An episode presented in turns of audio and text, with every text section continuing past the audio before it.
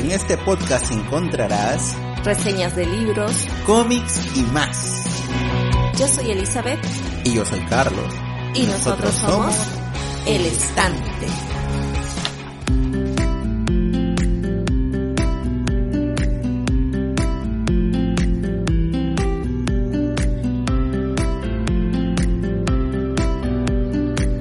¿Qué tal Elizabeth? ¿Cómo estás? Bien, ¿cómo estás Carlos? Estoy feliz porque he visto nuestras estadísticas y veo que hay gente de México, Chile, Colombia, Argentina y claro, Perú que nos están escuchando, ¿no?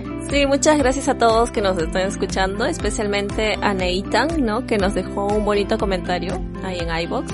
Y bueno, ya saben que nos pueden seguir en nuestras redes sociales, en Facebook e Instagram como El Estante Podcast. O nos pueden escribir al el.estante.podcast.gmail.com, ¿no? O, o, en la misma caja de comentarios del iVoox. Ajá.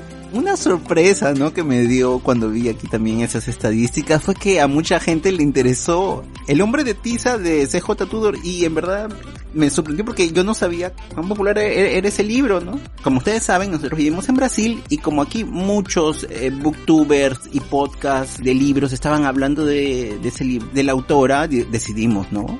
Pero no, no sabía que también le, le, gustaba ahí a la gente. Sí, es un libro muy interesante y esperamos también seguir reseñando más obras de ella. Ya compramos otro libro de ella. Sí, ya está ahí esperando. En su momento diremos cuáles.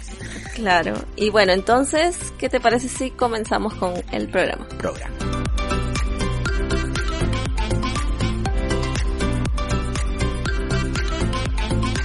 Hoy qué vamos a reseñar.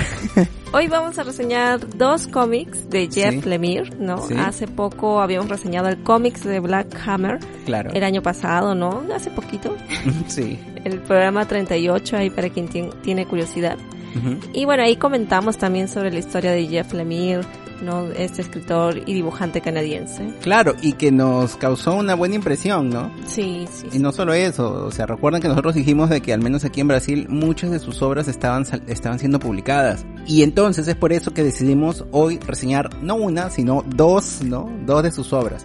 Una uh -huh. ya es completa, ¿no? Que es Trillium, ¿no? Que es una historia de ciencia ficción, ¿no?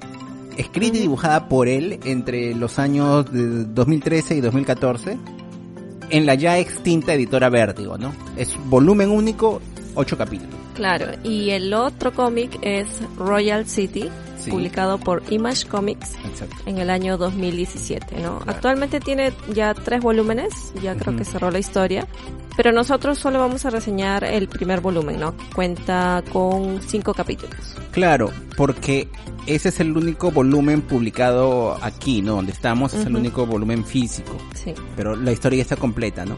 Solamente que la historia nos causó tal impacto que dijimos, no, o sea, tenemos, vamos a hablar, vamos a hablar, vamos a, tenemos que hablar de esta obra. Claro, y en realidad íbamos a reseñar solo este libro, pero dijimos, tal vez sea un poco así que por ahí tenías Trillium. También, claro.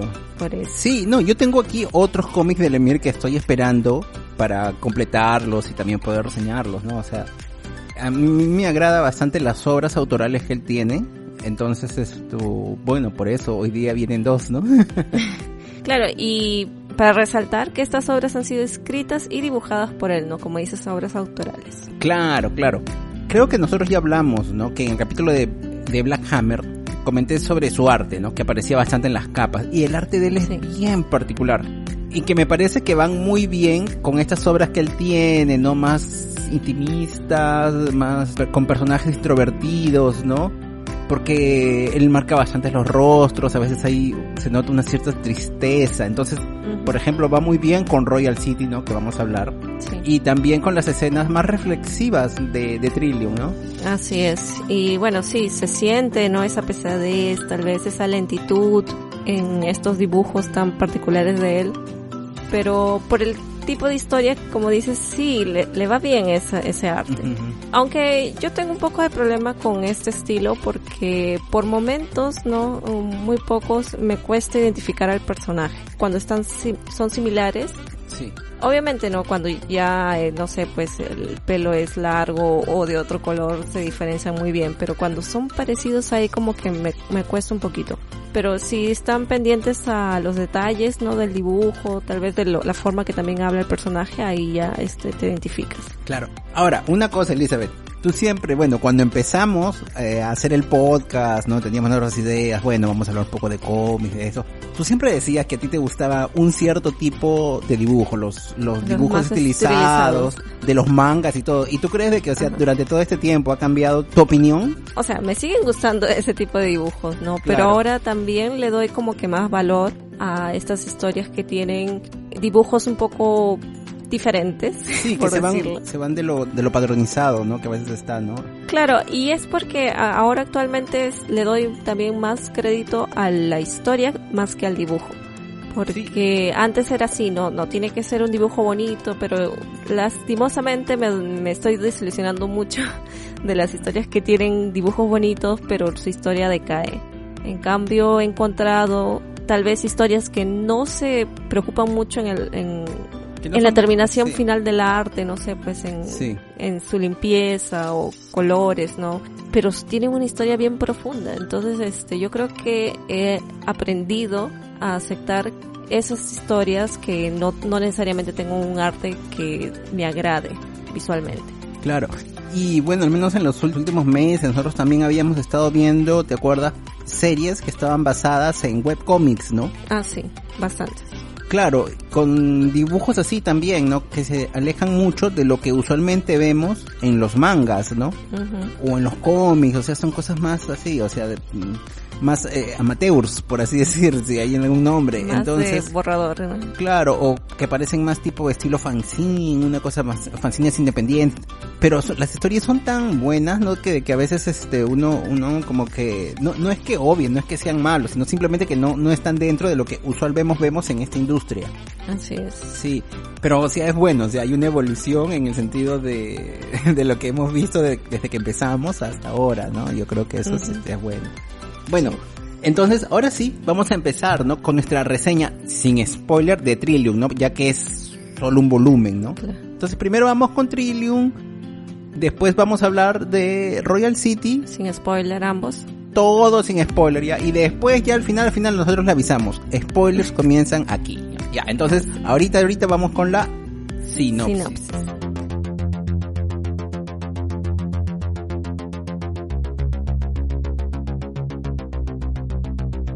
La humanidad está siendo erradicada por un virus consciente. Nika, una científica, está en busca de una extraña flor, Trillium, que sería la cura para esta peste mortífera. Por otro lado, William, marcado y asombrado por la Primera Guerra Mundial, está en busca de un legendario templo inca, en la esperanza de encontrar un sentido a su vida, una vez más. Ellos vienen de mundos diferentes, épocas diferentes, pasados diferentes, pero entrelazarán sus vidas de formas inimaginables.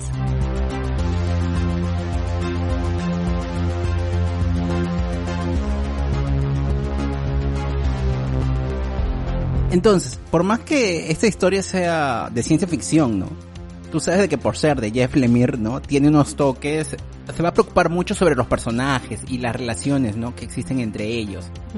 Ya sabemos, ya, él, va a trabajar mucho, mucho con estos personajes. Sí, y además él también hace como una especie de comentario, ¿no? En la parte final del volumen que tenemos. Que sí, él desde niño siempre le ha gustado la ciencia ficción, pero que no había tenido la oportunidad de hacer una historia así y bueno, aquí pudo hacerlo, incluso hasta se sentía emocionado, ¿no? De poder diseñar los trajes de los astronautas, ¿no? Y estas formas alienígenas. Claro, entonces, ¿qué tenemos, no? Por un lado tenemos que en el año 3797... un poco futuro. Bien en el futuro, sí. Tenemos a la científica Nika Ten Smith. Ella está investigando la cura para un virus raro que está distrayendo a la humanidad. O, ¿no? sí y este virus se ha esparcido por todo el universo, ¿no? Y actualmente solamente tenemos con vida 4.000 humanos. Wow. Bueno, esta posible cura se encuentra entonces en una planta, ¿no? Que se llama Trillium, ¿no? Como está en la sinopsis, la cual es protegida por una raza alienígena, ¿no? Que se llama los Atavitas, que son unos seres azules y de los cuales no, no se sabe mucho en realidad de su existencia. Pero saben defenderse. Eso es. Claro. Y bueno, por el otro lado, en el año de 1921 vamos a tener a William Pike, acuérdense de ese apellido, Pike, Sí. un soldado de la Primera Guerra Mundial, ¿no? El cual, bueno, por obviamente participar en la guerra, le surgieron traumas. Actualmente lleva una vida también infeliz, ¿no? Con su esposa, que es- parece que se le fue impuesta por su familia. Claro. Y su vida cambia, ¿no? Después de visitar una exposición, ¿no? En un museo en, en Inglaterra, creo que. Sí, en Inglaterra. Sí. El Royal Geographic, creo que. Royal Geographic, bla, bla, bla, ¿no? Es una exposición, sí. Y entonces él se va a interesar ahí por la historia de un antiguo templo inca. Ajá, ya vamos a hablar Mm. más adelante de lo que pensamos sobre eso, ¿no? Como Sí. peruanos que somos. Claro. Y bueno, lo curioso es que estas dos historias entonces son tan distintas, ¿no? O sea, mira, cuánta diferencia entre de años hay entre ellos, Sí, ¿no? Y además están distantes, están en lugares diferentes. claro. Uno es la Tierra y otro es en otro, otro planeta que no Sí, sabemos. en otro planeta, pero van a terminar entrecruzándose. Claro. ¿Cómo es, no? ¿Cómo van a salvar ellos dos a la humanidad? Sí, bueno, yo ya sabiendo eso podría decir que Nika tendría más posibilidades porque, bueno, se le presenta como una persona entrenada, ¿no? Tiene más tecnología. Pero en el caso de Will no sabemos muy bien lo que está haciendo, solo sabemos que fue un soldado, ¿no? Y que, bueno, eventualmente apareció por un tour ahí en Sudamérica. Claro. Entonces, la forma en que es contada esta historia es bien interesante, ¿no? Tenemos estas dos historias paralelas, ¿no? Por momentos. Sí. Y entonces, Lemir, ¿qué hace? Él trabaja con estas páginas del cómic de una manera un tanto curiosa, ¿no? Para dar esa sensación. Yo recuerdo que cuando salió el capítulo 1, el primer capítulo, no todo el volumen, ¿no? Entonces tú empezabas así leyendo la primera historia y iba hasta la mitad, la historia de Nika. Y luego para leer la otra, tú tenías que voltear de alguna forma el, el cómic, ¿no? Leerlo por atrás. Sí, y cuando terminabas de leerlo, esa hoja, ¿no? La hoja, las hojas del medio medio que era el reflejo, ¿no? Una de la otra. Mm, Entonces, eh, a mí me dio muy, eso es lo que me causó mucha curiosidad y yo lo leí en esa época, no por allá en el 2013 cuando salió y muchas personas hablaban, oye, qué interesante, cómo está contando esta historia. Más adelante, ¿no? En otros capítulos, él también va a usar, va, va a usar las páginas de una manera bien interesante, bien original, ¿no? Ujú. Para contar, ¿no? Esta historia. Eso es lo que me gustó, o sea, me gustó mucho la creatividad para contarla. Sí, es un recurso bastante curioso, de decir. O sea, no sé, yo me imagino, ¿no? Que es como estos cines, ¿no? Que cuando ves una película en 4D, que mueven el asiento un poco para que sientas a los protagonistas. Yo creo que aquí su intención es, tal vez no, no, no a ese nivel, ¿no? De que sientas, pero sí da- dejarte una sensación de como si ellos están entrelazados, ¿no? Tienen algo en común. Y hay una parte, ¿no? Que también que mencionas, este, en la que están hablando dos personajes, por ejemplo, y sabemos que ellos no hablan el mismo idioma. Y por un lado, de la, vamos a entender solo lo que uno está hablando y el otro solamente va a aparecer como líneas o puntos, ¿no? Porque no, Sí. no le está entendiendo. Sí. Y a la página siguiente, a su costado nomás, está el caso contrario. Entonces Exacto. ahí te deja esa impresión, ¿no? Y por un momento entiendes a un personaje, en el otro entiendes al otro. Entonces está jugando, ¿no? Está jugando bien, te está haciendo partícipe de eso. Y por eso me parece un gran trabajo porque él ha tenido que calzar, ¿no? Exactamente Sí. para que se encuentren, ¿no? Y funcionen estas escenas, este efecto que quiere dejar. Algo que no se ve mucho, ¿no? Sí. Aunque aquí tengo que dar un punto en contra tal vez, porque estuve revisando algunos comentarios, algunas reseñas de, de aquí, ¿no? Porque aquí Sí. es donde salió. Y algunas personas se quejaban un poco de eso, porque tal vez eso podría hacer que el lector se confunda un poco. Sí, yo tengo que admitir de que hubo un capítulo más adelante, creo que fue el capítulo 5, capítulo 6, que yo lo leí totalmente mal. ¿Por qué? Porque yo, o sea, hay- hay una no flecha. seguiste las instrucciones. Claro, él usa una flecha y dice léelo así, y yo no me había dado cuenta de la flecha, entonces yo lo leí yo dije, ¿qué? qué? No tiene, eso no tiene sentido. Ajá. Hasta que después dije, no, lo he leído mal, ¿no? Y lo tuve que volver a releer por ese detalle nomás. Pero, o sea, no, no es una cosa así que wow, o sea, no, no, no voy a entenderlo. No, sí, sí se entiende, sí se entiende. No, sí. Sí. Bueno, entonces si bien es una historia en un volumen, ¿no? Y que lo puedes leer así rapidito en un día, mm, yo creo que, o sea, merece que uno le dé una lectura tranquila o incluso una doble lectura, como estábamos Sí. comentando. Porque tiene muchos detalles. Sí. Inclusive los atavitas, ¿no? Que es esta raza alienígena, ellos usan un lenguaje diferente. Y solamente tú entiendes parte de lo que dicen porque como hay como una cierta traducción pero son como que palabras sueltas, no es todo. Solo que al final del volumen existe no este alfabeto en el que puedes traducir todo ese idioma, todo el, el atavito al nuestro, ¿no? Sí. Y entonces ahí puedes ganar más. Claro.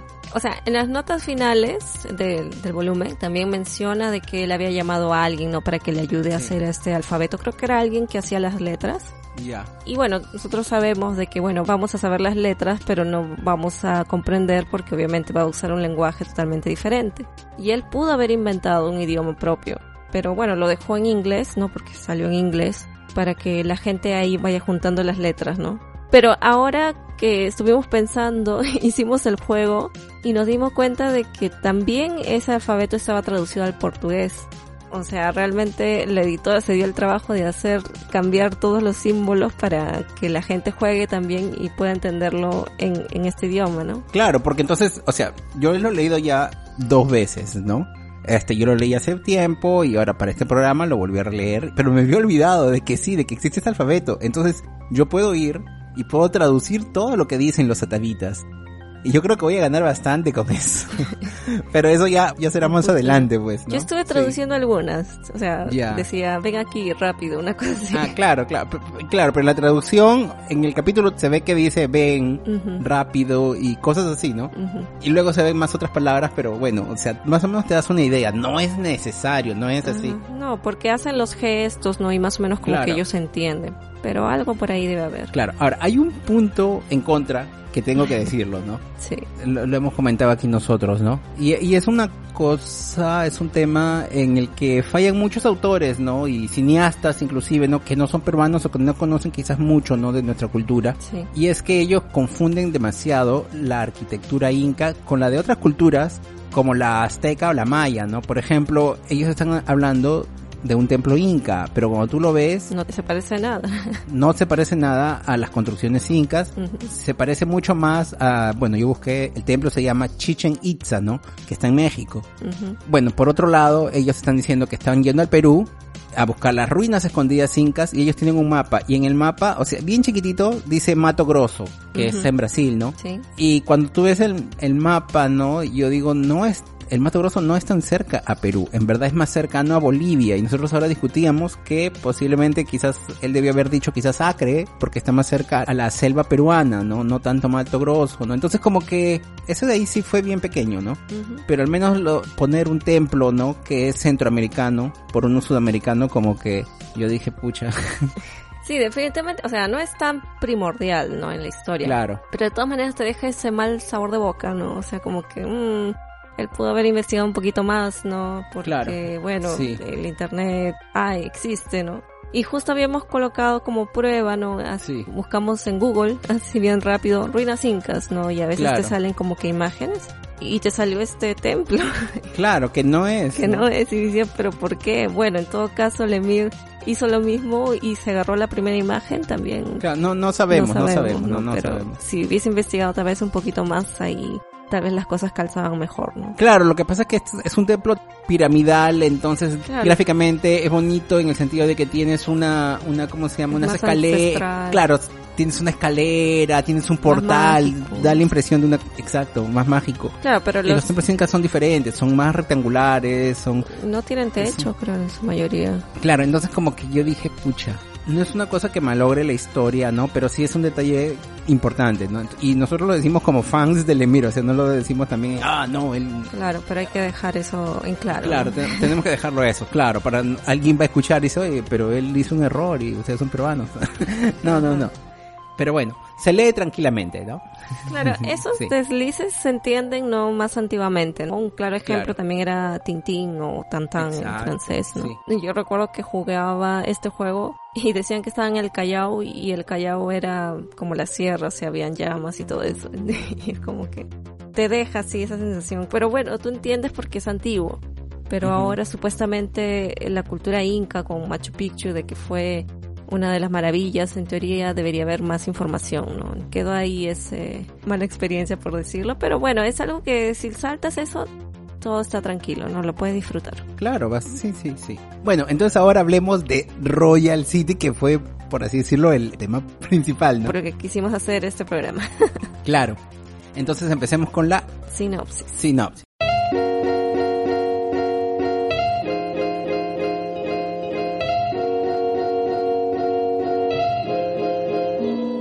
A veces me pregunto si fue difícil crecer en Royal City o si fue simplemente difícil crecer. Y es que hay algo diferente en este lugar, una extrañeza que parece envolverlo todo, algo que te deja despierto y te hace sentir aún más solo. O tal vez es simplemente que estoy completamente solo. Eh, ¿Será que soy el único pensando en estas cosas estúpidas todo el tiempo?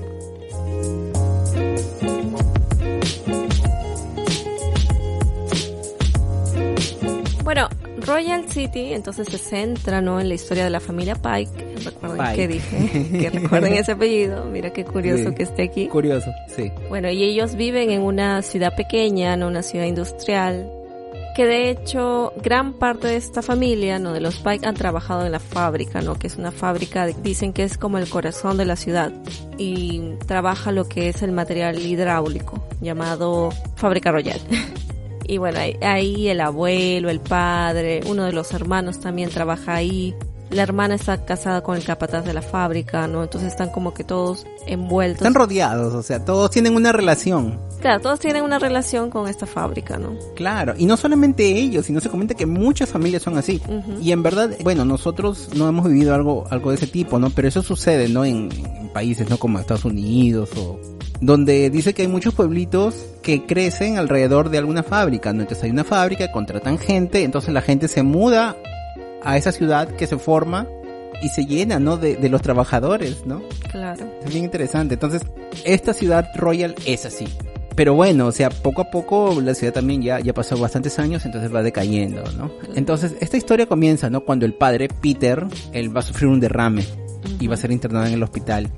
Y uno de sus hijos, que vivía afuera, eh, que se llama Patrick, él va a regresar para verlo, ¿no? Patrick es un escritor que él está en crisis y está negociando los plazos para poder entregar su trabajo porque él está en un bloqueo. Sí. Y bueno, también vamos a conocer los problemas que afrontan sus otros dos hermanos, ¿no? Que se llaman Tara y Richard. Y también vamos a ver cómo todos los miembros, ¿no? De esta familia también conviven e interactúan, ¿no? Con el fantasma de su hermano menor, que se llama Thomas o Tommy, que él, lamentablemente murió muy joven, ¿no? A los 14 años. Y bueno, este fantasma se le va a presentar a cada miembro en diversas versiones, en diferentes edades también, ¿no? Como cada uno lo recuerda. Sí, con Elizabeth, ¿no? Antes de este programa nosotros discutíamos bastante, ¿no? Sobre este fantasma, que es una alegoría, ¿no? No, el fantasma que nos asombra, que es el recuerdo que tenemos, ¿no? Cómo recordamos a esta persona o cómo queremos recordarla. También. Y la historia me conmovió mucho, o sea, es una historia así de familia y me conmovió. Y creo que conmoverá a quien ya perdió a alguien, ¿no? En algún momento de su vida. Sí. Y a veces tú sientes, bueno, cuando has perdido a alguien muy cercano y cosas así, tú sientes que este recuerdo de verdad te asombra, pero no te asombra de una mala manera, sino de que eh, es como ese sentimiento, ¿no? Que no dejamos partir. Y bueno, entonces, si alguien ha perdido a alguien lamentablemente hace tiempo, ¿no? Alguien cercano, una cosa así, a veces yo creo de que le va a interesar esta obra y si bien no se habla de familia, ¿no? La familia disfuncional, ¿no? Que tanto le gusta a Lemire, creo que también habla bastante de, luto, ¿no? Sí, porque creo que el hermano, ¿no? Tommy, siempre va a estar ahí, ¿no? Y creo que es bastante importante, es el centro de toda la historia. Entonces, este, bueno, yo no he vivenciado una cosa así, ¿no? Sí tuve un, abuelo que falleció ya, pero como yo no vivía con él, estuve un poco distante, ¿no? Pero me imagino que cuando sucede con alguien que es muy cercano a ti, claro que lo vas a sufrir más, ¿no? Y bueno, también está en que cada persona tiene su forma también de afrontar el luto, ¿no? Exacto, exacto, exacto. Y yo te decía, o sea, bueno, hace algunos años yo perdí a mi padre, entonces este, uno siempre se recuerda, ¿no? Y con mis hermanos nos reunimos, hablamos de él, y a veces cada uno, uno ve que cada uno lo, recuerda de, de, una forma muy particular y bueno, por ejemplo también, ¿no? O sea, yo no conocí a mi abuelo, pero yo siempre he escuchado que hablan mucho de él, ¿no? Mi, mi mamá y mis tías, ¿no? Siempre hablan bastante. Y a pesar de que ya pasaron muchos años, o sea, mi abuelo ya falleció casi todo el tiempo que yo tengo de vida, imagínate, y se habla y parece una cosa como si estuviese presente, es una cosa muy presente. y, de acuerdo, o sea, tú decías, no, pero ya pasó mucho tiempo, ¿por qué todavía siguen pensando en él? Porque es así, o sea, hay personas cuyas muertes me marcan bastante cuando es alguien muy cercano. Y es el fantasma que te asombra, no el fantasma que dice bu, bu, bu, sino es ese recuerdo que tú tienes y que siempre va a estar ahí. Y no, como digo, no de una forma mala, sino de ese recuerdo, ese recuerdo que está. Claro. Ah, bueno, entonces hay que hablar de un lado curioso ah, de, de esta obra que es que tanto Royal City como Trillion, ¿no? Están de alguna forma ligadas, ¿no? Claro, yo no se preguntaría cómo pueden estar ligadas esas dos obras tan diferentes. Claro, porque, o sea, la esposa de Patrick es una actriz, ¿no? Se dice que está haciendo una película, ¿no? No dice que es la película es Trillium, pero se nota por la ropa que ella usa, y por los actores que tienen traje, ¿no? Como los atavitas, ¿no? Que ella está haciendo una película de Trillium. Claro, incluso ella en algún momento cuando hablan por teléfono, él le pregunta ¿dónde estás? Y ella le dice, estoy en el planeta Ataviti. Ajá. ¿No? Que es el lugar, ¿no? Bueno, y también está con, o sea, yo cuando lo vimos decíamos, oye, pero se parece a esta, a la chica, ¿no? yo dije, oh, mucha, le mire este, no cambia mucho su estilo de dibujo, se parece a lo otro. Pero no, o sea, parece que fue adrede. Sí. Inclusive vamos a ver que la escenografía que se muestra de ella hablando son los mismos fondos, ¿no? De Trillium. Sí, y es una cosa que yo no, no me había dado cuenta. O sea, de casualidad yo te dije, bueno, aquí yo tengo Trillium, hablemos también de Trillium. Ahí recién nos dimos cuenta que existe esa, esa ligación. Yo, espera un minuto. Yo la primera vez que leí, yo sí vi que estaban los atavitas pero no, no me había dado cuenta que la chica tenía el mismo aspecto que Nika. Entonces ahí dije, ahora sí, ¿no? Wow. Sí. O sea, yo tampoco no, pero a la segunda lectura, como ya tenía Trillium, ahí como que ya este dije, hoy sí parece, ¿no? Y lo más gracioso es de que mientras estaba releyendo el cómic de Trillium, yo pensé, oye, esto puede ser una película en verdad. bueno, las dos podrían ser excelentes películas. O una serie, ¿no? Sí, una serie. O sea, Royal City sí podría convertirse en una serie, es un dramón. Entonces, antes de pasar, ¿no? A la parte con spoiler y todo eso, dime, ¿qué te parecieron, no? Estas dos sobritas. A ver, yo creo que Trillium no es para alguien que quiere empezar con los cómics, por lo que ya dijimos, ¿no? De toda esta complejidad que posee. Yo pensé que lo iba a acabar en un día, porque era, tenían casi el mismo, mismo grosor, y Royal City sí lo acabé casi rápido pero no, o sea, como hemos dicho, tiene, es un poco más denso, es un poco más complejo, tiene más texto también, ¿no? Y además está esto de que no hablan el mismo idioma y no se entienden, ¿no? Es un poco más complicado. Claro, aunque no necesitas su saber, ¿no? Como ya dijimos, entender todo el atavita para entender todas las historias.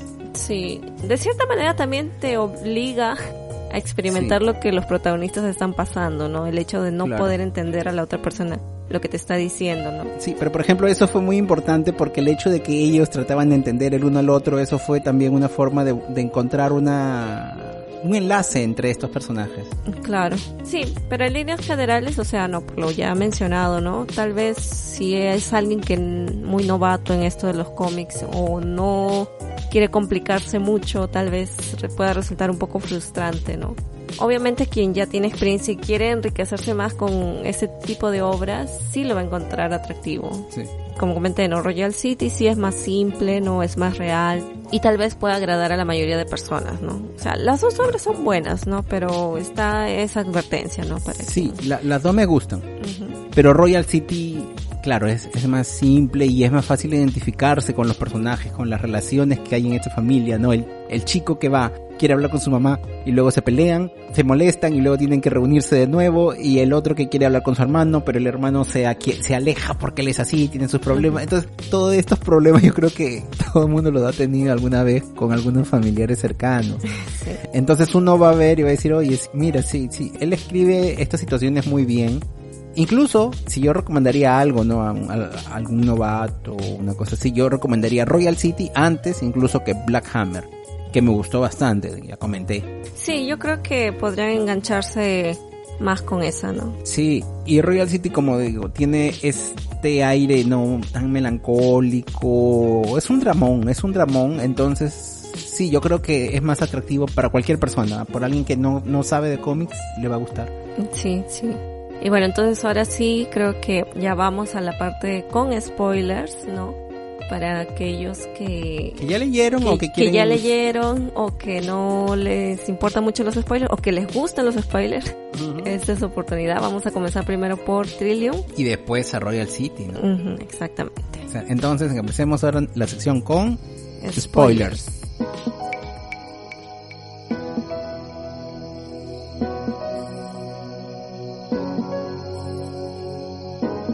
Entonces, nosotros hemos dicho que Nick es esta científica, ¿no? Y una de sus características es el miedo que ella tiene a quedarse sola. Y por flashback, ¿no? Vemos cuando sus padres escapan del virus, ¿no? Pero lamentablemente su padre tiene que dejarlas atrás para que ellas puedan subir una nave espacial. Entonces ahí está la primera separación que ella sufre. Y después, más adelante, en un paseo espacial, se ve de que ellas son como que afectadas por una lluvia, ¿no? Una lluvia de meteoritos, ¿no? Sí. Y para salvar a Nika, su madre se, se sacrifica de alguna forma, ¿no? Sí. Y a pesar de que las últimas palabras de la mamá fueron, nunca vas a estar sola, ella, ella siempre se va a sentir así, ¿no? Exactamente. Claro, y ella entonces va a seguir los pasos de su madre, ¿no? Ella se va a convertir también en científica, este año, ¿no? Tres mil y tantos. Ella es doctora en cenología, ¿no? Que no he encontrado esa palabra. Pero en inglés, cenology es como el estudio científico de vida extraterrestre. Y ella entonces va a parecer que se va a especializar en botánica, ¿no? Porque es la que va a estar recolectando, ¿no? Y buscando sobre plantas de futuras curas, ¿no? Y bueno, entonces también dentro de este grupo de científicos van a descubrir sobre ese trillium pero parece que ellos entraron como invasores y hubo un malentendido, ¿no? Con estos atavitas y por eso terminaron muertos, ¿no? Por lo que ella entonces tiene que hacer como que una especie para entender el idioma de estos atavitas y negociar, ¿no? Con ellos para poder este llegar a un acuerdo, ya que ellos necesitan bastante este trillium para salvar a, a la humanidad, ¿no? Y bueno, y la jefe de ella es la comandante Paul, que le pide no que ya necesitan la planta rápidamente y que tiene que cumplir la misión ya, ¿no? Porque ese virus está evolucionando y la vacuna no está surtiendo efecto. Entonces es como que ahora, así, hasta fin de, fin de semana, tienes este para aprender todo este idioma y todo, todo lo que quería hacer de, de un tratado, un acuerdo. Y si no, la fuerza, ¿no? Claro, si no iban a entrar a la fuerza. Sí, es interesante, ¿no? Porque la comandante Paul es una militar, ¿no? Y no le interesa de alguna forma exterminar la otra raza, ¿no? Con tal de salvar a la humana, ¿no? Entonces, si bien no, o sea, no hay un, no hay una discusión sobre eso, medio que se sobreentiende bastante y, y deja, ¿no? Para que uno más o menos vaya entendiendo, ¿no? O sea, es válido, es válido exterminar a unos, ¿no? Para salvar a otros, ¿no? Para mí Paul es una de las grandes villanas, ¿no? De, este cómic. Bueno, para mí yo creo que ella está siendo la, ley de más fuerte, ¿no? O sea, pero en esta situación extrema, o sea, tienes a la humanidad que está a punto de extinguirse porque el virus los, los va a matar y en este caso ella tiene que elegir a quién salvar, o sea... O a ellos o a nosotros. Claro, ella incluso dice, o son ellos o somos nosotros. Y es lamentable esa situación, ¿no? Por eso no me parece que sea la villana así, ¿no? Porque al fin de cuentas ella no lo está haciendo por sus propios intereses, sino por el bien de la humanidad. Claro, pero, o sea, hay una escena donde ella necesitaba solamente las plantas, pero ella termina destruyendo este templo donde vivían los atavitas, ¿no? Entonces no era necesario destruirlo, ¿por qué lo destruyó, no? Sí, o sea, este fue, o sea, los atavitas atacaron porque no pudieron establecer un diálogo y tuvieron y mataron a ese grupo y ellos se sintieron como que amenazados y por eso solo se defendieron, ¿no? Pero sí, o sea, esa situación de qué haría uno, ¿no? O sea, tienes la cura ahí, pero no puedes obtenerla porque te pueden atacar, entonces, ¿qué hacer, no? ¿Dejamos morir a la humanidad? Es una decisión difícil, porque están contra el tiempo también. Sí afortunadamente, ¿no? Nika no estuvo en la primera expedición. En la primera expedición, ¿no? Ella solamente vio por videos. Entonces ella sabía más o menos qué cosa hacer, ¿no? Ya no, no quería malograr la relación con los atavitas, ¿no? Sí. Y, ella termina siendo bien recibida, ¿no? Por ellos. Inclusive ellos le dan de comer el trillium y ella comienza a entender, ¿no? El idioma, ¿no? Y, todo esto. Y en un momento, ¿no? Ellos, ellos la hacen entrar a este templo que ellos tienen y es ahí donde ella es transportada a la, a la tierra, en medio de la selva, ¿no? Este, peruana, del Mato Grosso, no sabemos, ¿no? Boliviana. Claro, y, y, es ahí donde ella se encuentra con William, ¿no? Uh -huh. Y el encuentro es gracioso, ahí decimos, ¿no? Porque ellos no se entienden, buscan entablar un lenguaje, ¿no? Este, en común, ¿no? Que son los dibujos. Exacto, y si bien esto de aquí puede, no sé, parecer un poco así como que trivial, una cosa así, o sea, para mostrar esa conexión que comienza a ver, ¿no? Ellos hablan, no se entienden, pero se ríen, entonces como que tú dices, oye, aquí está comenzando algo, ¿no? Claro. Sí. Y bueno, nos estábamos olvidando de mencionar que Nika tiene a su lado una inteligencia artificial, ¿no? Que se llama SIE, que la acompaña, ¿no? Y es solo una voz, ¿no? Que siempre le manda informes y todo eso, ¿no? Y la ayuda para su misión. Y esa inteligencia también traduce, ¿no? Varias cosas. Pero en ese momento, cuando ella va a la Tierra, ella no consigue tener contacto con ese. Claro. Una cosa que más o menos pasó desapercibida la primera vez que yo leí esto es que mientras hacen ese juego donde están intentando comunicarse y todo eso, ellos dicen que se conocen de algún lado. ¿Cuál será, no? Sí, no, pero claro, o sea, pero pasa desapercibido, es como que dice, porque ella, Nika, no entiende que está en otro planeta ni está en otro tiempo. Ninguno de los dos sabe eso. Uh -huh. Entonces, dice, bueno, no, no logro descubrir cuando ella usa su máquina y ve que está en 1920 y tantos. Ella dice, no, está, la máquina está equivocada, ¿no? Entonces, ella dice, no, pero me parece que yo te he visto en algún lado, una cosa así, ¿no? Y luego él, por otro lado, también cuando le comienza a hablar, le comienza a estar haciendo esta cosa, dice, yo, yo también te he visto, pero eso puedes entenderlo como una cosa de, tratar de buscar una cosa como que todavía estás, ¿no? En tu mundo. Entonces ellos como que se, esfuerzan, ¿no? En, en, buscar una conexión con esta persona. Uh -huh. Pero no, o sea, es otra cosa más. Claro, que vamos claro. a ver al final. Sí, sí, sí. Y bueno, en fin, en un momento esta puerta se abre, ¿no? Y Nika, ella regresa a su mundo, ¿no? Uh -huh. Donde es atrapada, ¿no? Por la comandante Paul. Y bueno, hay una discusión y todo que ellos tienen, ¿no? De, que deben hacer, cómo tienen que proceder. Uh -huh. Y bueno, es ahí donde la comandante, ¿no? Decide recolectar todo el trillion, no comienza a entrar así a matar. Y es ahí el momento en que ella destroza el templo, ¿no? Lo cual, como yo te digo, para mí no era necesario. Ella la hizo, no sé, por maldad para mí. Uh -huh. Pero antes de destrozarlo, afortunadamente Nika, ¿no? Ya había vuelto, había cruzado ese templo, ya les había informado a los atavitas, cruzó el templo también, ¿no? Para volver a, a, reencontrarse con William. Claro, y ahora vamos a ver entonces quién es William, es William? ¿no? Claro. Claro, sí. William entonces por flashbacks, ¿no? Sabemos que él sí. participó de la guerra, de la primera guerra. De la, primera guerra, guerra. Exacto, y bueno, quedó marcado, ¿no? Como suele suceder. Incluso él estuvo en un psiquiátrico. Bueno, entonces, como dijimos también, él actualmente está casado, no es un matrimonio feliz. Y de pronto, ¿no? Un día él se entusiasma por las historias de un misterioso templo inca, ¿no? Que mencionan en este museo a cargo de un explorador, Morgan, que solo aparece ahí, pensé que era importante. Sí. Bueno, es gracioso porque menciona que existe una diosa de la salud y alegría, ¿no? Que se llama Cucamama. Sí. Y bueno, y ahí los hombres, ¿no? De esa tribu será, o los que veneraban esta diosa, masticaban unas hojas para obtener salud y felicidad, ¿no? Y no sé por qué sentí una cierta alusión a la coca, tal vez. Sí, oye, sí, sí, no, sí. no, no me he dado cuenta de eso. Sí, puede ser, puede ser que el Trillium sea la hoja de coca. Sería bien interesante, ¿no? Sí, ahí sí hizo su tarea. Claro, oye, sí, no, para, ya, listo, para mí es canon, para mí el Trillium es la hoja de coca. Sí, no, y en un momento ellos dicen, ¿no? De que la dio, bueno, no, no, no sé muy bien si ahí existe una historia, ¿no? Que hable sobre la hoja de coca o cosas así. Pero creo de que esta flor era, decían de que esta diosa, ¿no? Primero era una mujer que era un poco promiscua y sí. que la mataron, ¿no? La mataron y creo que de ella nacieron estas hojas, una cosa así. Algo así, ¿no? Algo así. Entonces, yo no recuerdo si existe una historia así de ese tipo parecida dentro, ¿no? De la mitología, ¿no? Inca no, no sé. Deberíamos saber nosotros, ¿no? Sería muy interesante si alguien sabe.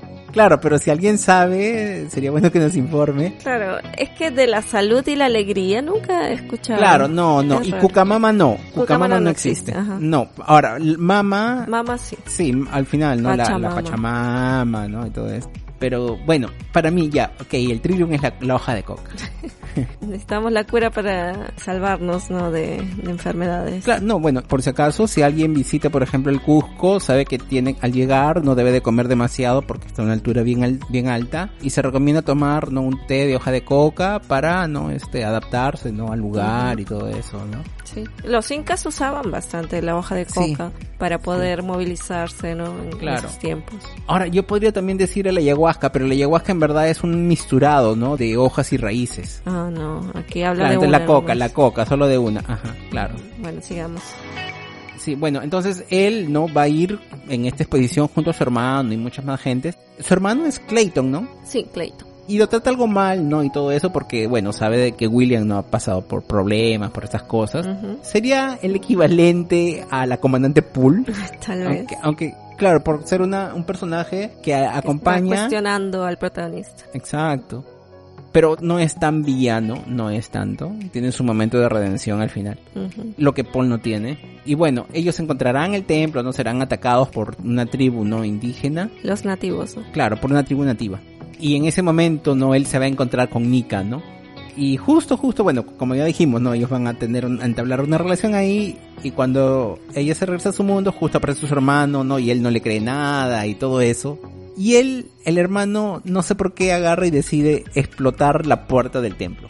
Así yo digo, ¿qué tienen estas personas con destrozar los templos, no? Claro, es porque él no entendía, ¿no? Cómo hacer abrir esta Claro. puerta y su hermano Will quería entrar. Entonces él dice, bueno, si tú quieres realmente entrar, entonces vamos a destruir la puerta ya que no se puede abrir por medios normales.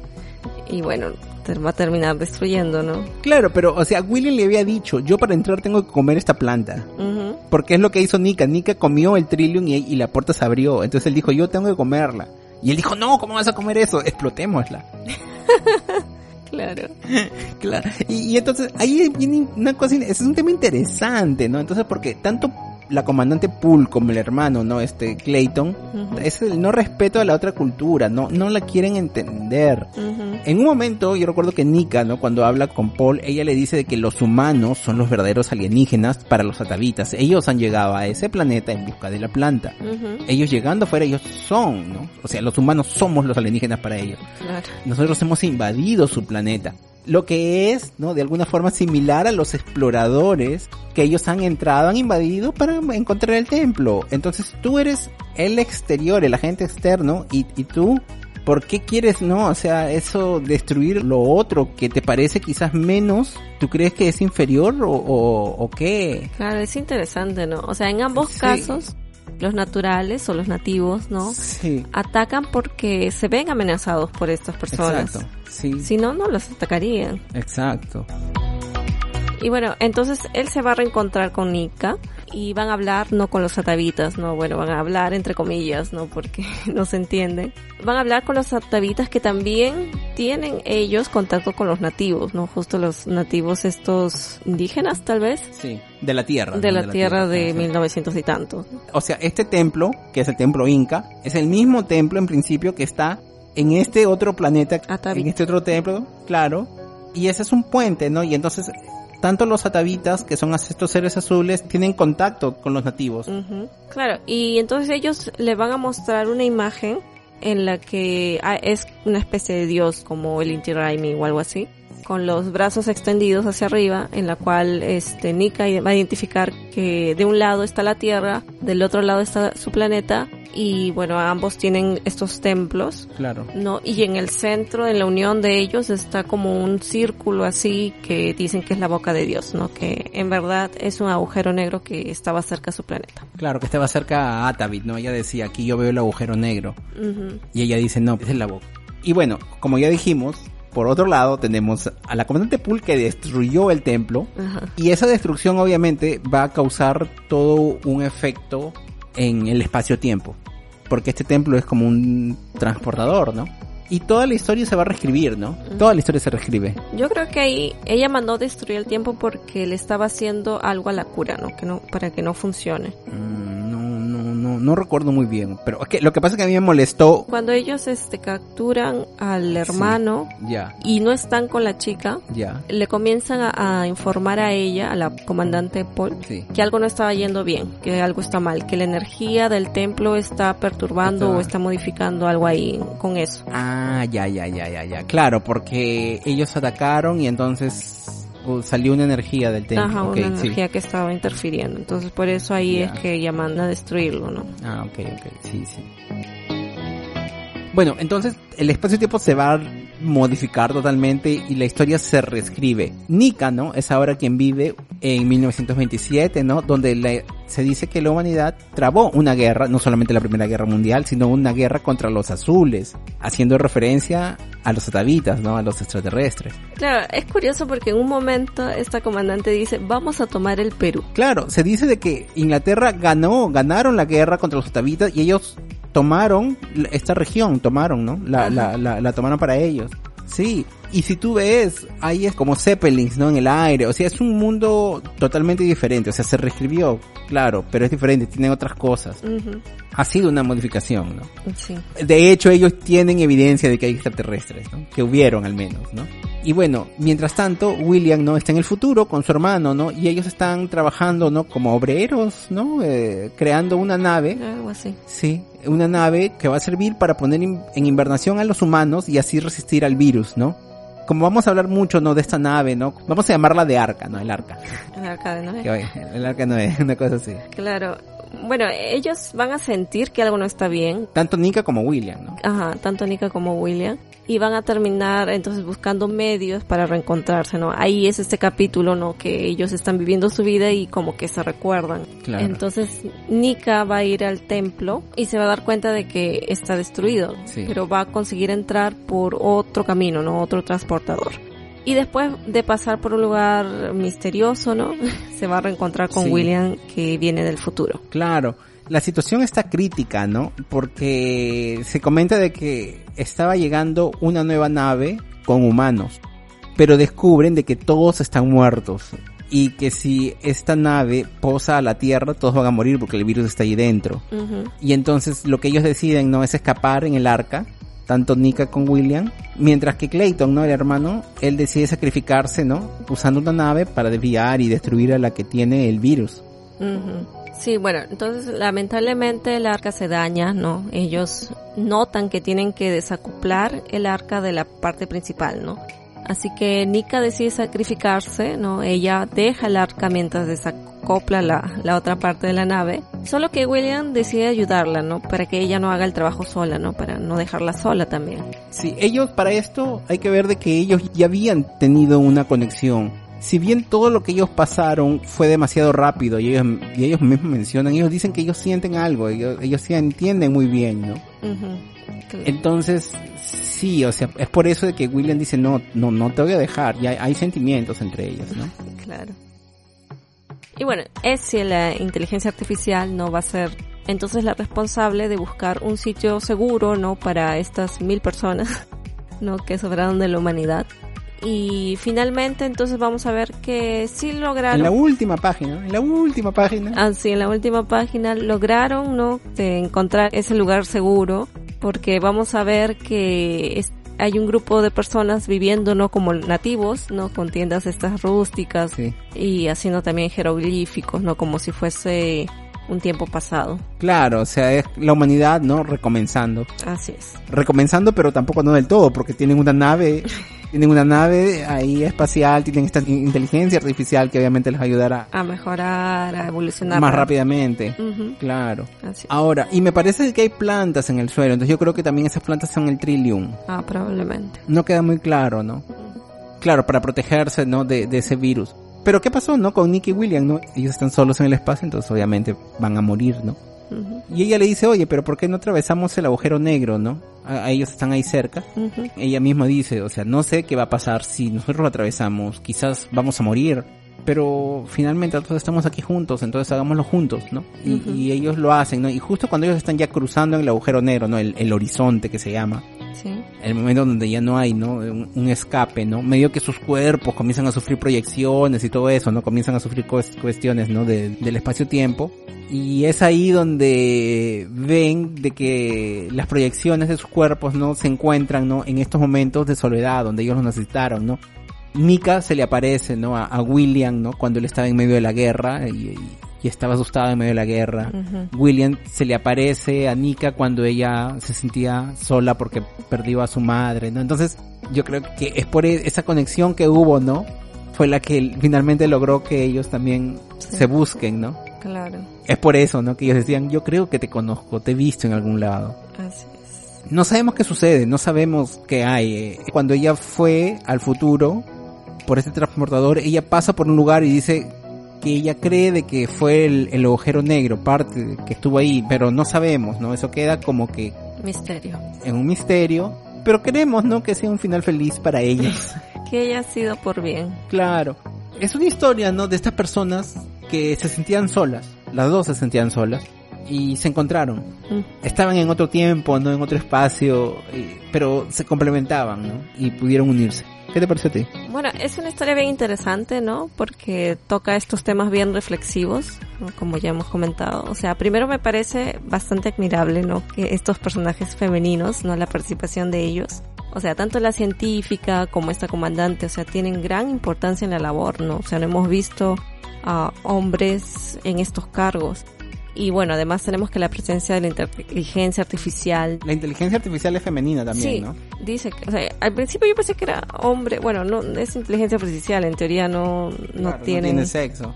Claro, pero ella se refiere como ella.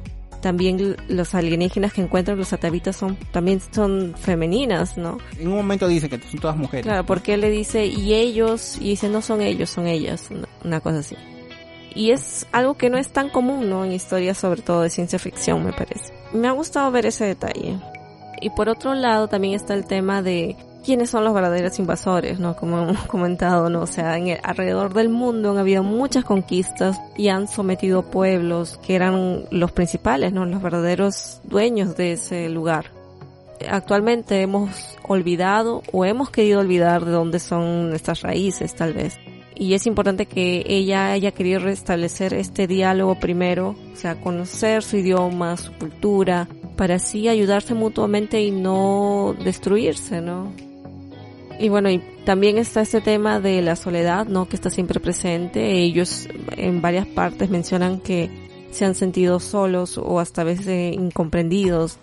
Solo que hay una parte que tal vez no me gustó mucho, que es la que dice, ah, yo estoy a medias, estoy rota en la mitad, no sé, y tú también, entonces nosotros somos, juntos somos uno, no sé, medio cliché, pero, pero Claro, sí, sí, sí. Pero sí, entiendo, ¿no? Este, que, bueno, a pesar de que nos sintamos solos, ¿no? Sobre todo ahora en estos tiempos. Quizás no necesitaba decirlo, ¿no? Más. Claro, tal vez no necesitaba, simplemente ya sabíamos que ellos no se sentían completamente felices. Y obviamente al estar juntos sí están felices, entonces es eso, ¿no? Y eventualmente, o sea, si realmente cuando nos sentimos solos y no nos sentimos que, que la gente nos entienda o algo así, o sea, siempre hay alguien, ¿no? Con el quien puedas compartir las ideas o los mismos intereses. No necesariamente de cuestión romántica, ¿no? Simplemente también de amistad, ¿no? Sí. ¿Y a ti qué te pareció? Me, me gustó, pero esta vez, en esta segunda lectura que le di, me gustó mucho más desde siempre me gustaron estos recursos gráficos que él usa para contar la historia, sí, eso, eso sí me gustó. Ahora, me parece que el final fue bien corrido, ¿no? Y quedaron unas cositas por explorar, ¿no? Especialmente cuando dicen, ¿no? Que todos los atavianos en verdad eran todas femeninas. Entonces, eh, esa historia me quedó como que un poco media suelta, o sea, al final... No exploró mucho eso. Claro, no exploró mucho ahí y, qué más había. Me, me, hubiera gustado que se explore más, ¿no? Sobre, sobre estos atavianos. Atavianas. Atavianas. claro, o sea, y este Trillium, que se hable más del Trillium, al final ellos se escapan, ¿no? Y, y bueno, yo supuse de que las flores que hay ahí también eran Trillium y por eso es importante, ¿no? Pero parece que el Trillium fue como que el camino para que ellos se unan y hagan todo este proceso antes de ser la medicina en verdad. Entonces, me hubiese gustado así un capítulo más, quizás, para que las cosas vayan un poquito más, sí, para explorar un poquito más, Pero bueno, en fin, o sea, es un volumen con ocho capítulos, ¿no? Entonces me agradó, me agradó, pero digo, o sea, en algún momento voy a hacer toda la traducción, ¿no? De todo lo que hablan los tabitos y todo, y voy a entender este, completar todito, ¿no? Todo, todo el cuadro. a ver qué dicen. Claro. Bueno, entonces, ahora es momento de hablar con spoilers de Royal City. Así es.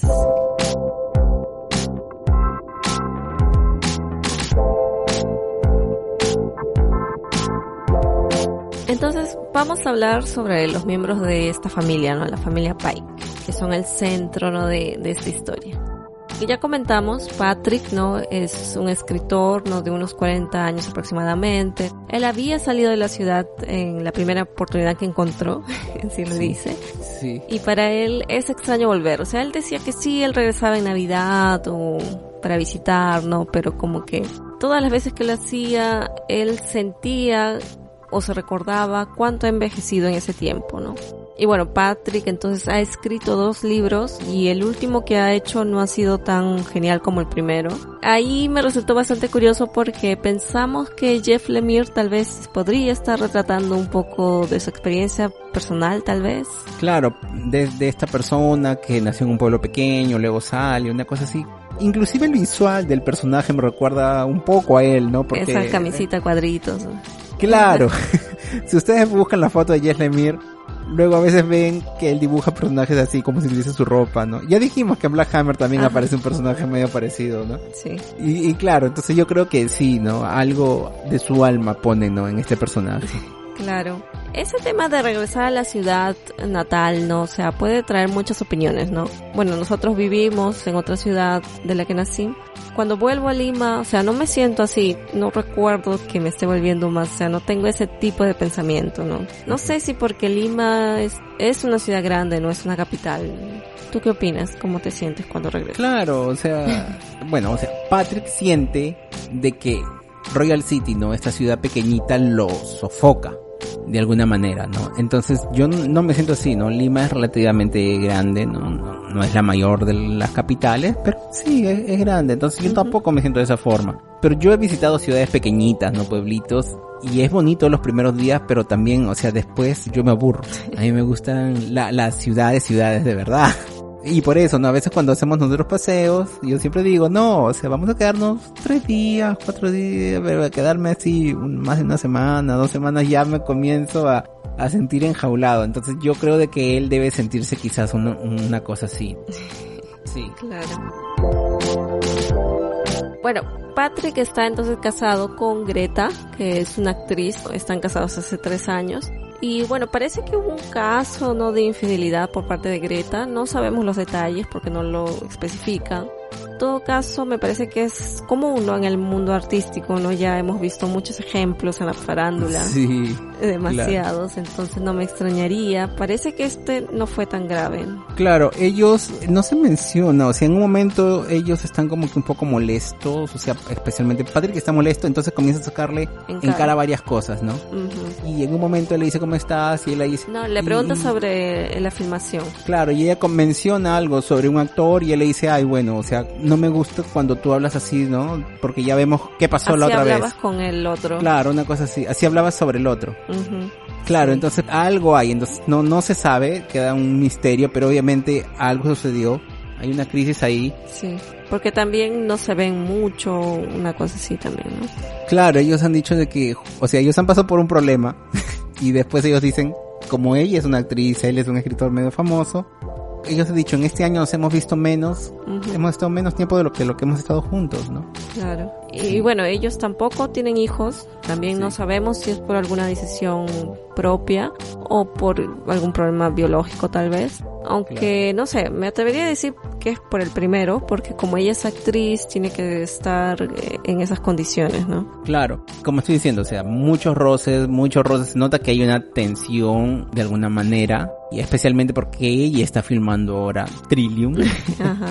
Y ya sabemos que es complejo, entonces. Claro, sí, sí, entonces ella está haciendo todo un viaje, ¿no? Pero bueno, sabemos solamente poco de ella, nos queda esa duda, pero al final del libro ella va dice, dejo la grabación y se va a buscarlo. O sea, hay una sensación de que ella quiere que esta relación funcione. Aunque por momentos a veces él dice como que quiere tirarlo todo, pero o sea, tampoco yo sé si él en verdad quiere tirarlo todo o es porque como él está con tantas frustraciones, ¿no? Con el libro y con la, ese matrimonio que no va bien, que él siempre dice, dice, ya, pues ya, adiós, ya, chao, chao, todo, ¿no? y viendo que su familia también pasa por problemas, ¿no? Exacto, el, problema de sus padres, sus hermanos y todo eso. Claro. Entonces, pero de alguna forma creo de que ella quiere, ¿no? O sea, ella no quiere romper y por eso es interés, por eso ella ir finalmente a, reencontrarse con él, a pesar de la situación. Claro, incluso la madre también le saca en cara, ¿no? Dice, hoy no viniste con ella. Claro, pero oye, o sea, ella está grabando, ¿no? O sea, hasta se entiende, ¿no? Claro. Bueno, entonces cuando Patrick llega a la ciudad, vamos a ver que él ahí puede ver a su hermano muerto. Aunque, bueno, ahí nos vamos a dar cuenta también de que en realidad todos pueden ver a su hermano que falleció en diferentes edades, pero parece que como él había salido de la ciudad, él no lo estaba viendo. Solamente lo ve cuando está dentro. Claro, cuando regresa a Royal City, ¿no? Y ahí lo ve. Claro, quizás él es quien ve a Thomas, ¿no? En la edad más o menos parecida a la que él falleció, me sí, parece. Sí, me parece también. Claro. Ah, y una cosa más, ¿no? Es de que desde el comienzo se nota que Patrick tiene el diario de Tommy, ¿no?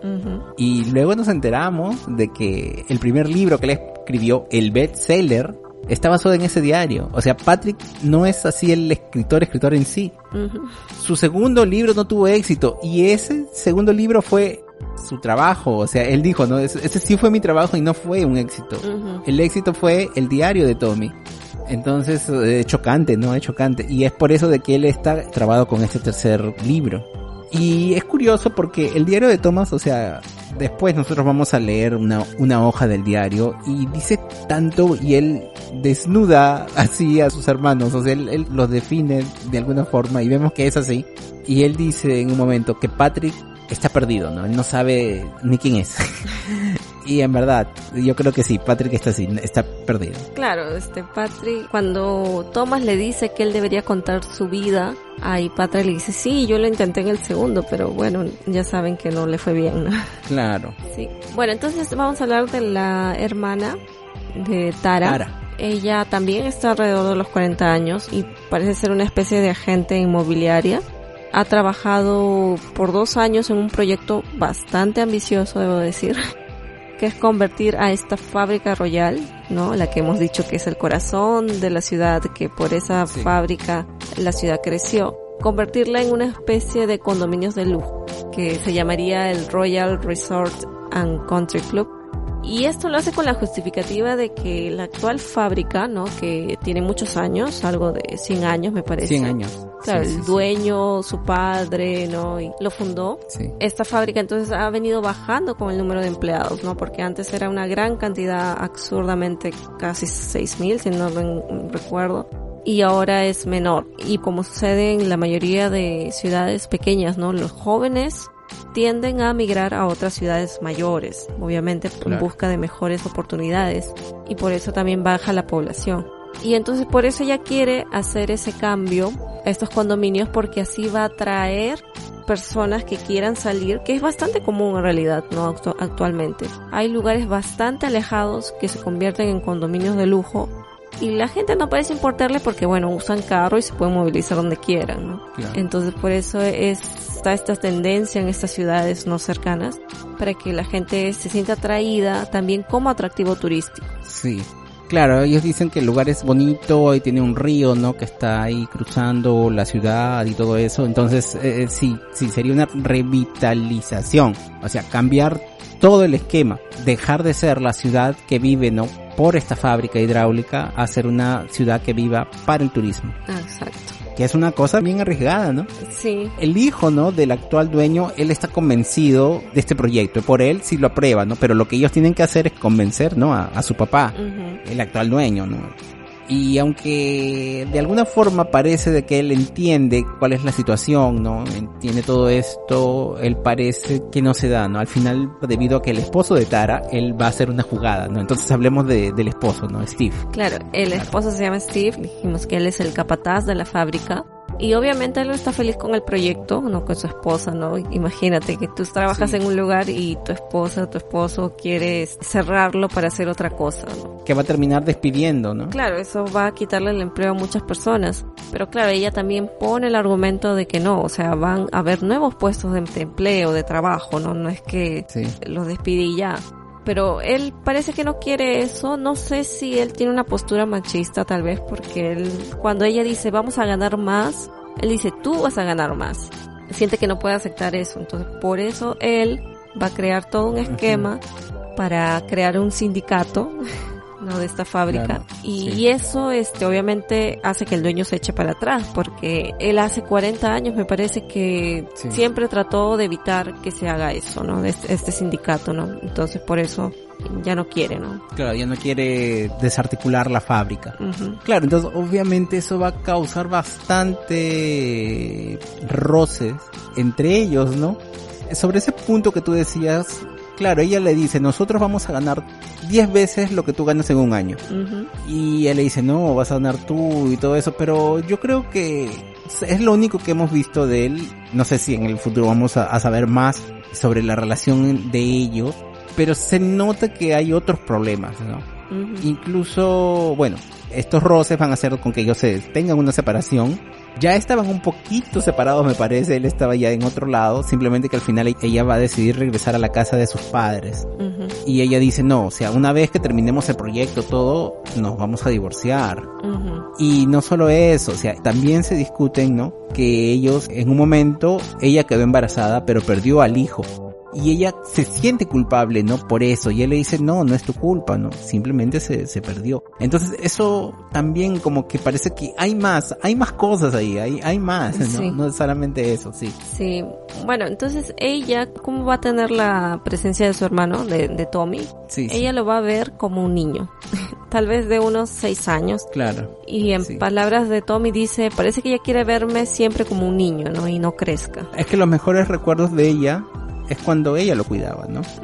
Sí, no es que Tommy diga eso, sino en el diario de Tommy sabemos, ¿no? Que él dice, ¿no? Él siente cómo lo ven sus hermanos. Y es curioso porque al final en verdad es lo que sucede, ¿no? Ellos ven ese Tommy como él pensaba que, que lo verían. Claro. En la sinopsis que hemos puesto, en verdad no es la sinopsis, es parte de la carta, ¿no? Que hay, ¿no? Que es una carta bien, bien introspectiva. Es bien bonita esa carta. Sí, bien profunda. Sí, sí. Continuamos hablando entonces de Richard. Claro, el Richard es el otro hermano y él es un trabajador de esta fábrica, ¿no? Y bueno, él tiene una vida bastante desordenada, se emborracha, se va a divertir, ¿no? Con chicas, hace apuestas, pierde dinero falta el trabajo incluso, ¿no? O sea, todo mal con él. Y parece que él tuvo también problemas con su madre y hermana, lo que hizo alejarse de ellas. De hecho, cuando Patrick viene, él le pregunta a su mamá y a su hermana por él. Porque él no está ahí, ¿no? Porque no está viendo a su padre. Para ver a su papá. Dicen, bueno, nosotros no tenemos noticias de él desde hace mucho. Claro, pero en verdad tú está siendo muy buena con él, ¿no? Porque me parece que él tiene vicios, ¿no? No sé si es solamente el alcohol o es alguna otra droga. Claro, no específico. Pero sí, o sea, él, él es, me parece que él no, no tiene control. Y ellos dicen cada vez está peor. Y además no solo eso, él tiene problemas, ¿no? Debe dinero a traficantes o cosas así, ¿no? Incluso le dice tú nos debes dos mil dólares, ¿no? Entonces él dice, ¿cómo voy a conseguir ahora todo ese dinero? Sí, o sea, la situación de él es como que la más... Sí, por así decirlo. Sí. Bueno, él va a ver entonces a su hermano Tommy como de una edad probablemente mayor. Como si fuesen... De la misma edad tal vez. Sí. Ya adulto, ¿no? Porque justamente para que él lo acompañe en las fiestas, ¿no? Que él tiene. Sí. Claro, en el diario de Tommy se dice, ¿no? Que Richard es quien más lo entiende, ¿no? Él dice, él al menos me trate como una persona, una cosa así. Y yo creo que sí, ¿no? Sí, lo ve como un igual, ¿no? O sea... Claro, sea, es alguien no que... No sabemos por qué, pero bueno. Ahí está. Claro, no, no sabemos cómo es la relación, pero o sea, como, y es por eso creo de que como lo ve como igual, es por eso que lo ve como alguien que sí ha crecido. Se lo imagina como él sería, pues. Sí, cómo sería, claro. Y en otro momento él dice de que Rick Char es quien se da cuenta de todo, el que sí sabe más las cosas, ¿no? Pero bueno, aquí lo vemos como alguien que no, que, no, tiene ni control de su vida. Claro, exacto. Claro, entonces hablemos de la madre, ¿Sí? que es Patricia. Ella, bueno, se muestra como una mujer bastante fuerte, carácter fuerte. Muy conservadora, ¿no? Sí, bastante religiosa al parecer, ¿no? Y bueno, esa forma de pensar parece que le trae problemas con sus hijos y su marido también, ¿no? Claro. Ella entonces va a ver a un Tommy joven adulto tal vez, ¿no? Sí. Parece convertido en cura por las vestimentas, no sé, esa sotana, ¿no? Exacto. Porque ella siempre se le imagina como alguien bueno, ¿no? Alguien perfecto. Y como vamos a leer en las notas de Tommy, él dice que ella tenía bastante esperanza en él de que él fuese la mejor persona, ¿no? De alguien de bien, ¿no? Por justamente ser el menor. Claro. Cuando su marido está en coma, ¿no? Ella está hablando con Tommy, ¿no? Mientras rezan y todo. Y ella dice, no consigo dejar de pensar que Dios me está castigando, ¿no? Y entonces uno se pregunta, ¿por qué hay ese sentido de culpa, no? Claro, después nos vamos a enterar. En un momento ella se encuentra con un hombre ya mayor también, llamado Robert, que le hace, inicia la conversación, ¿no? Pero ella lo evita, le dice que se vaya, ¿no? Pero él solamente le estaba preguntando cómo estaba. Sí. Y ahí no entendíamos muy bien qué es este personaje, ¿no? Hasta después. Claro, pero después ella va a ir a buscarlo donde él está y van a besarse. Sí. Entonces, esto da a entender de que hubo un romance, ¿no? Anteriormente, ¿no? Y entonces, este sentimiento de culpa quizás es el hecho, ¿no? De que ella tuvo una relación con esta persona, ¿no? También. Sí, puede ser. Sí, eso de ahí da pie a muchas teorías también, que vamos a hablar un poco más adelante, ¿ok? Sí. Y bueno, también tenemos al padre, ¿no? Obviamente, que se llama Peter. Sabemos que trabajó en esta fábrica, ¿no? Y tiene una colección grande de radios antiguas, artefactos así. Sí. El que dijimos, ¿no? Que había sufrido un derrame. Y no vamos a saber entonces de él hasta el final del, del volumen. Cuando Tommy Fantasma se le presenta, que más o menos debe tener una edad entre lo que se imagina Patrick y Tara. Claro, sí, más o menos por ahí, quizás 10 años, una cosa así. ¿no? Claro, por ahí. Un poco más joven se nota porque tiene su ropa de deporte y cosas así. Ajá. Y bueno, entonces él le pide que lo acompañe, ¿no? Que van a ir a ver a los demás para ver lo que sus hijos están haciendo, ¿no? Su, su familia. Cuando él ve a Patrick se alegra un poco porque dice, ah, mira, él está en la ciudad, ¿no? Claro, y él va a ver, va a ver a Tara, ¿no? Que está mudando la casa, él lo ve extraño, ve a Richard, ¿no? Que es, que quiere vender su colección, ¿no? De radio porque necesita dinero y, y, es un poco gracioso porque el padre como que él piensa, ¿no? Y dice, no, sí, sí, llévalo y véndelo, pero eso de ahí consigues a buen precio, una cosa así de ese tipo, ¿no? O sea, parece que el padre se comunica también con las versiones De Tommy. de Tommy en diferentes edades. Claro, porque él le, le dice, oye, dile que lo venda a buen precio, ¿ah? no lo venda acá. Y además dice, ya no necesito también, una cosa así, ¿no? Entonces como que, que sí, o sea, es- y él también, bueno, va a estar en el momento en que él ve, va a ver a su esposa, ¿no? Con este amante que tiene. Y él dice, bueno, yo algo ya sospechaba, ¿no? Entonces yo creo de que eso es una cosa que nosotros vamos a ver en el, en el futuro, ¿no? ¿Qué hubo ahí, no? Y bueno, después de hacer todo este viaje, entonces él es ahí cuando despierta. Yo pensé que él en realidad estaba yendo con su hijo, o sea, que se iba a morir, porque como lo estaban presentando, ellos estaban en forma de alma, ¿no? Él estaba acompañando a su hijo que está muerto y lo vemos en una especie de despedida, ¿no? Porque está paseando, viendo lo que está haciendo cada uno. Él al dar el consentimiento de que su hijo pueda vender sus cosas, ¿no? O sea, todo me estaba llevando a que él iba realmente a fallecer, ¿no? Pero al final no, pues porque despierta. Entonces ahí Claro. me dio la curiosidad de que ahora qué va a suceder. Claro, y en un momento ve a Tommy y le dice, pero yo quiero, yo te extraño, yo quiero estar aquí, yo quiero quedarme aquí, hablar contigo, una cosa así, ¿no? Entonces, sí, o sea, dale la impresión de despedida, pero despierta. Bueno, entonces tenemos que hablar finalmente de Tommy. Que es el personaje de Fantasmas. Falleció a los 14 años, ¿no? Muy joven y obviamente su muerte, ¿no? Dejó una marca gigante en, la- en la familia. Sí. En marzo del 93 se comenta que falleció. Y es interesante porque él cuenta, ¿no? Partes de la historia como si fuese una carta. Y tú no sabes quién es.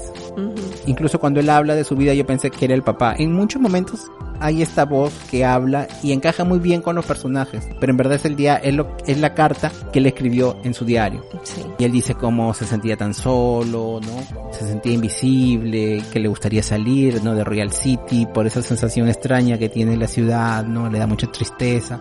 Y a veces parece que es una carta, ¿no? De, de despedida. Claro, no, no sabemos, pero Sí. cuando él va a ver a Patrick, él también le dicen que él quiere su diario, ¿no? Como habíamos comentado, ¿no? Porque él necesitaba su vida de vuelta. porque él no sabía si iba a dejar de atormentar, digamos, atormentar entre comillas, a los demás, pero que él sentía que iba a estar acompañado por eso. Y bueno, ahí es donde Patrick dice, ¿no? Que en realidad era para él ser escritor, o sea, que Tommy sea el escritor y no él, ¿no? Pero Tommy le dice, es que yo no sé qué hubiese sido de grande, ¿no? Porque, bueno, nunca lo vas a ver. Y es ahí cuando Tommy desaparece en el mar, ¿no? y aludiendo a que él murió ahí, él murió en, en, ese río. Murió ahogado, ¿no? En algunos momentos se nota de que cuando Tommy habla a veces le salen como burbujitas de, de la boca, ¿no? Ah, eso no me di cuenta. Sí, sí, como burbujita. Entonces yo creo que sí, que es una referencia a que falleció ahogado. Pero, entonces ahora sí, vamos a ir con teoría, con teoría, porque como decimos, o sea, más o menos aquí terminan todas las cosas, pero quedan así, o sea, ¿qué sucede? O sea, ¿qué pasó con Tommy? O sea, ¿fue un accidente o se suicidó? Claro, es un poco difícil no tratar de decir eso porque... No, o sea, son teorías, como te digo, no teorías simplemente. Sí, o sea, yo siento que me falta información porque lo único que tenemos del verdadero Thomas es la carta, ¿no? Porque los otros Tomis, Tomás, son la imagen del reflejo de lo que las otras personas están pensando sobre él. Con relación a esa carta, me da esta sensación de que es una carta de despedida, como dice. Sí. Pero en cualquiera de las dos circunstancias a mí me gustaría saber por qué, ¿no? ¿Cómo sucedió? No, o sea, yo te estoy diciendo, o sea, son teorías, o sea, obviamente podemos decir en estos momentos cosas que están mal. Y claro, lo que pasa es que la carta, esta carta que hay, ¿no? Que tú la lees, es una carta así, bien triste, y él dice, ¿qué va a pasar? Y yo a veces quiero saber qué va a pasar con las demás personas si yo no estoy, cómo van a vivir, cosas así, o sea, es un, ese sentimiento que hay como que él está pensando en la muerte también, ¿no? Y me da como que toda esa idea de que él se suicidó, pero yo no creo que, que él se haya suicidado.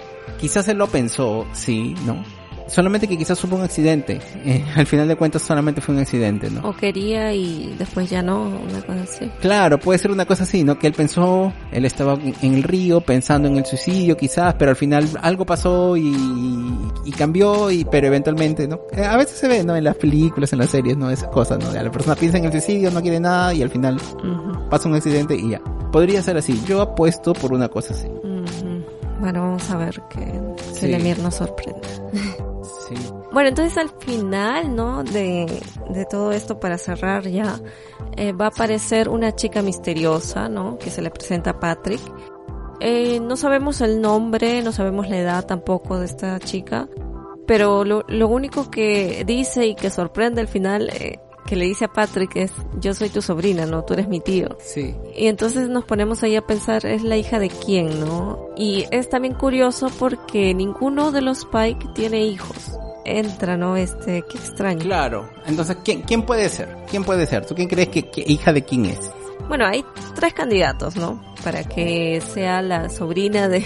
Ah, ya, claro. De Patrick, pueden ser tres personas, ¿no? Eh, de Tara no creo que sea porque, bueno, ella tiene una pareja y si hubiese tenido un hijo fuera del matrimonio, igual lo hubiese criado tal vez. O si no, también sería otro de los motivos por los que discuten tanto. Y en, en ese transcurso de sus peleas no le sacó en cara algo así, como si sucedió con Patrick, ¿no? Es algo que me hace pensar que ella no, no es. Ahora, puede ser la hija de Richard también, ¿no? Porque no sabemos nada de su vida amorosa. Bueno, la otra opción que me parece que sería, si es que la toma, sería bien, le daría más dramatismo, ¿no? Porque sería Tommy, ¿no? O sea, recordemos que él tenía 14 años cuando muere y significaría que tuvo esa hija a esa edad, ¿no? Quizás este antes de fallecer, ¿no? Ajá, claro, y sabemos que han pasado bastantes años, ¿no? Entonces, este, ella debería tener por lo menos 15 años, pero como él, eh, no consigo distinguir la edad de esta chica, eh, ahí no, no sabría cómo decirlo. ¿Y tú qué crees? Claro, esta chica es muy extraña también porque cuando ella habla con Patrick, ella le dice, no me gustó tu libro, me pareció muy pretencioso, tu primer libro, y me gustó más el segundo. Y él le dice que raro, todo mundo dice lo contrario, que le gustó más el, el, primero. el primero, ¿no? Que en verdad es el, el libro de Tommy. Entonces, en verdad, yo creo que puede haber más opciones. más opciones de, de su sobrina, de quien no solamente tres. Pero yo quiero apostar a que ella es hija de Tommy. hasta ahora, ¿no? El- lo único que sabemos de Tommy es por el diario, ¿no? Y el diario es triste, ¿no? Entonces a mí me gustaría saber, o sea, me gustaría pensar de que él, ¿no? En algún momento él se enamoró, tuvo una relación con alguna chica, una cosa así, y bueno, antes de su accidente o suicidio, o bueno, no sé. Y entonces, si esta chica es la hija, ¿no? En verdad, hija de Tommy, quizás ella va a dar, ¿no? Este, más informaciones a la familia, ¿no? Y como ella sabe estas cosas, quizás por la madre, ¿no? Ujú. La madre le contó, oye, tu padre es tal persona, o era tal persona, ¿no? Falleció y, y obviamente le contó cosas.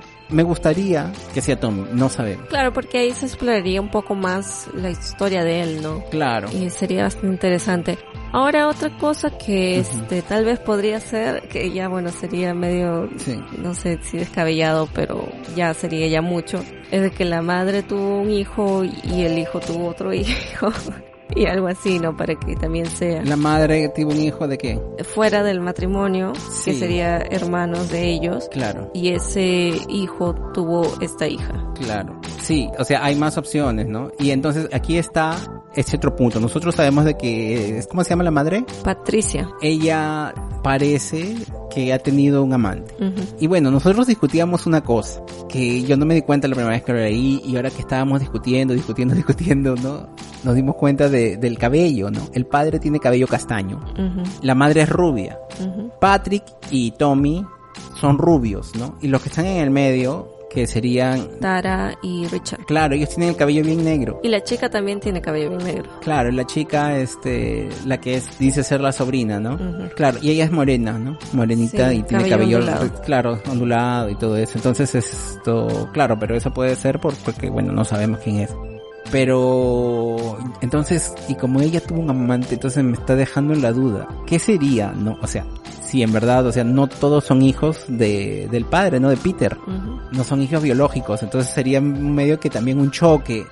Entonces, como él es muy cuidadoso, no sé si esto del cabello sea así tan importante como lo fue en Game of Thrones, por ejemplo. ¿no? Claro. Claro, pero entonces, si ella tuvo un hijo por otro, bueno, sería extraño, pero bueno, pues ya nada, nada me sorprende. Sí. Esas son nuestras teorías, no sabemos muy bien, pero bueno, yo apuesto a Tommy. ¿O qué tal si el padre tuvo también un razonamiento, por otro lado? Si el padre Peter. Tal vez. Pues no se sabe, no se sabe, Mm. claro, o sea, ya nos dejó en duda de todo. Entonces, Cualquier hora puede ser, ¿no? claro, sí, sí. Y bueno, dime, ¿vas a leer los próximos volúmenes? Obviamente, ¿no? O sea, ha dejado muchas Claro. dudas y quisiera ya saber por dónde va, dónde quiere ir. Espero que los dos volúmenes salgan al menos casi seguidos, ¿no? Para poder hacer haseña de, de los dos ya con este final, ¿no? Que cómo que va a ser. Si no me equivoco, este volumen, bueno, está publicado. 2020. Sí, él salió publicado a final del 2020 aquí en Brasil. Y yo creo de que, bueno, van a pasar un par de meses hasta que salga publicado el volumen 2 y de aquí un par de meses va a salir. Entonces yo, yo creo de que aquí, o sea, 2021 va a salir, ¿no? Saldría publicado. Esperemos. Esperemos, sí, esperemos que todo esté bien. Esta editora, no la editora, ya publicó otros, sí, ya publicó otros libros de Lemir y todo el mundo habló muy bien de este, entonces yo, y yo creo que las ventas han sido buenas también. Yo espero leerlo. O sea, ustedes pueden bu- buscar otros medios quizás para encontrarlo en inglés y todo eso, ¿no? Nosotros vamos a esperar, pero estamos sí con mucha duda y como les digo, o sea, es chocante en el sentido de que, o sea, es una historia de familia y todo y en algún lado yo escuché, ¿no? Con el chico que hay un youtuber aquí que yo sigo, ¿no? Y que él habla sobre todas estas publicaciones que salen. Él comentaba, es una novela, decía. Y yo no creo que sea tan, o sea, una novela Telenovela. Tele, exacto, una telenovela. Y yo no, no me parece que sea una telenovela. No, para mí es una serie de televisión normal, ¿no? Dramática. Claro, más dramática y todo eso, ¿no? Como estamos más acostumbrados. Sí, y me parece bien interesante. O sea, si alguien se decide adaptarla, wow. Sí. La vería, la vería. Bueno, hay varias obras de Lemir que van a adaptarse, ¿no? Entonces no me extrañaría comentamos, que en futuro a- aparezca una. Sí, sí. Entonces, nosotros solamente vamos a, a reseñar este primer volumen porque nos causó mucho la atención. O sea, y yo quería hablarlo. O sea, yo ya lo había leído antes. Yo quería conversarlo. Tú también terminaste leyéndolo dos veces, creo. Claro, para agarrar y porque, y cada vez que discutimos, como que aparecen siempre cosas, Nuevas. cosas nuevas. Eso es lo, eso es lo bueno, ¿no? De discutirlo al final no terminamos este, encontrando más detallitos, ¿no? Sí. Entonces, espero que les haya gustado el programa de hoy, ¿no? Sí.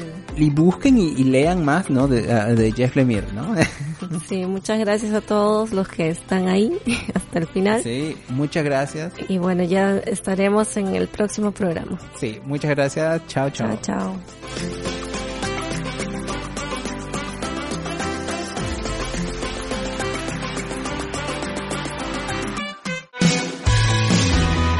El estante.